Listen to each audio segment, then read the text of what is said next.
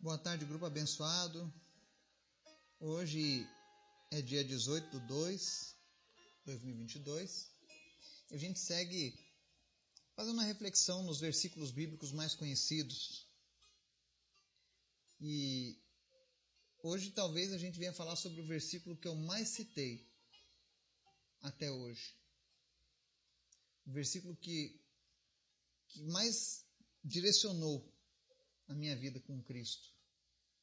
O mais forte, o mais poderoso, o mais profundo. Foi esse versículo que mudou a minha vida com Deus. Então, vai ser bem interessante a gente falar sobre ele.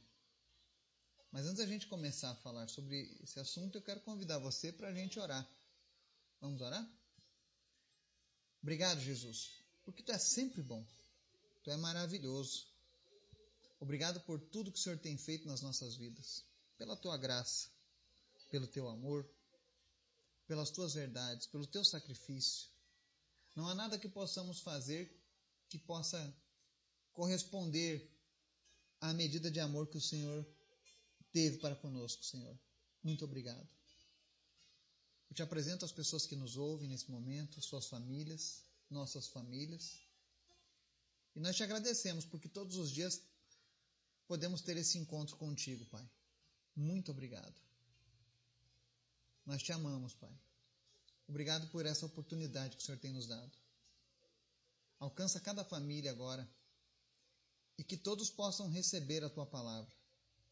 Que ninguém fique sem a tua salvação, Pai. Isso é o que eu te peço. Salva-nos, liberta-nos a cada dia. Que nós possamos ter a certeza da salvação do teu sacrifício, Jesus, porque tu és maravilhoso. Pedimos também, Senhor, que o Senhor venha falar conosco através da tua palavra. Que a tua verdade seja algo que venha transformar o nosso ser a cada dia. Ensina-nos a crer cada vez mais em ti, Pai. É o que eu te peço no nome de Jesus. Amém. Palavra de hoje, João capítulo 3, verso 16. Pelo menos eu conheço muitas crianças que conhecem esse versículo. Geralmente é esse o primeiro que elas aprendem na escola bíblica. E talvez tenha sido um dos versículos que mais falou comigo desde que eu conheço a palavra de Deus. E ele diz o seguinte: Porque Deus tanto amou o mundo que deu o seu Filho unigênito para que todo o que nele crer não pereça, mas tenha a vida eterna. Essa palavra resume toda a história da Bíblia. A Bíblia, apesar de conter passagens dolorosas, palavras duras, ela é uma carta de amor, onde Deus declara o seu amor à sua criação. E ainda que muitos fatores tenham tentado atrapalhar esse amor de Deus com a sua criação, e o pecado é um deles, Deus sempre lutou para resgatar esse amor. E aqui nós vemos o tamanho da prova de amor de Deus, né? Ele deu seu único filho.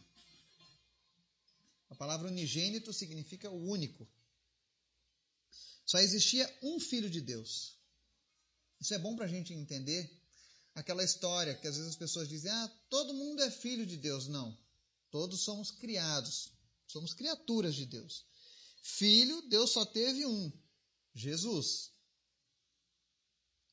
E é por isso que quando nós entregamos a vida para Ele e tomamos parte Jesus, da, da vida de Jesus, do sofrimento de Jesus, a gente se torna filhos de Deus por adoção. Entramos na família de Deus. Mas a verdade é que Deus só teve um filho. E a partir desse filho é que começaram a nascer os filhos de Deus.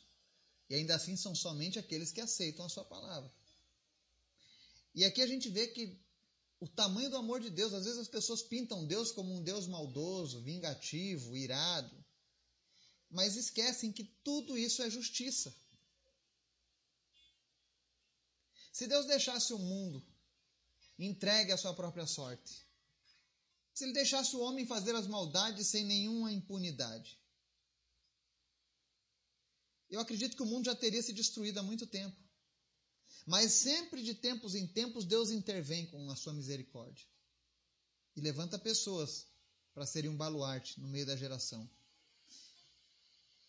É como a gente olhar hoje para a história política do Brasil e a gente vê tantas impunidades, tantas falcatruas.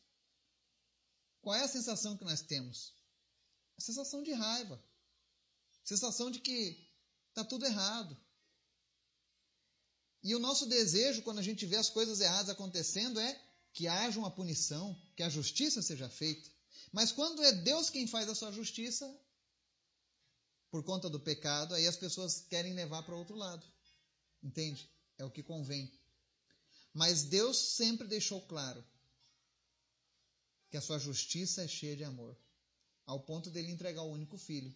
Eu pergunto a vocês que me ouvem aqui: você entregaria o seu filho para morrer no lugar de um estuprador, de um assassino, de um pedófilo, de uma prostituta, de um político corrupto?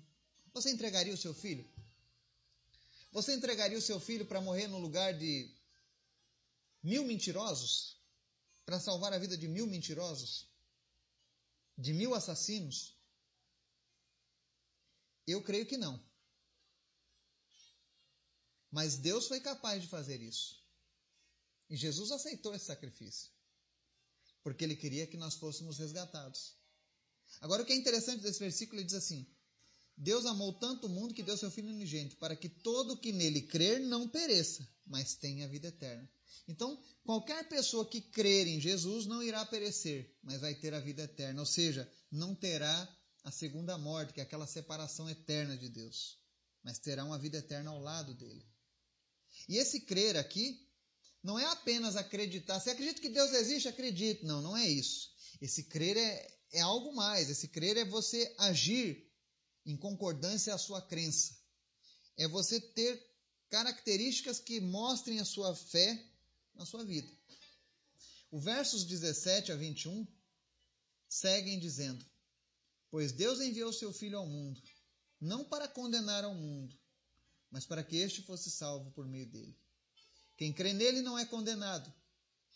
E agora vem um versículo que é uma, uma parte desse versículo que é muito forte. Mas quem não crê já está condenado por não crer no nome do Filho unigênito de Deus.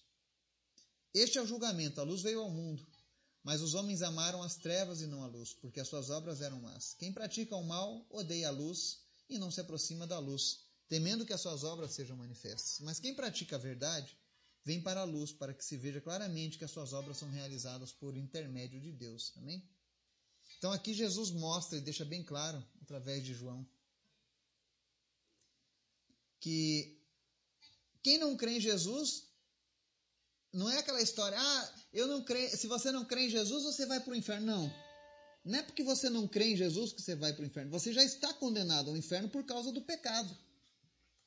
Você está condenado à perdição por causa do pecado mas Jesus oferece redenção. Só vai, eu sempre digo, só irá para o inferno, para a perdição eterna, quem quer. Porque se você não quiser ir para a perdição eterna, entregue a sua vida para Jesus. Ah, mas eu não concordo com algumas coisas, não tem problema. Continue preso ao seu pecado e à sua condenação. Mas aqueles que querem praticar a verdade e vir para a luz, esses verão a diferença do Senhor. Qual é a desculpa que tem prendido você ao pecado? Que tem te afastado de Jesus? Peça a Deus hoje que ilumine a sua mente, sonde o seu coração. E se houver alguma coisa que precisa ser revelada, mostrada, enfrentada, que Jesus venha te fortalecer nesse momento. Mas o meu desejo é que venham para a luz. Venham para Jesus. Creiam nele. E vocês vão ter a vida eterna. Amém? Que Deus nos abençoe em nome de Jesus. Amém.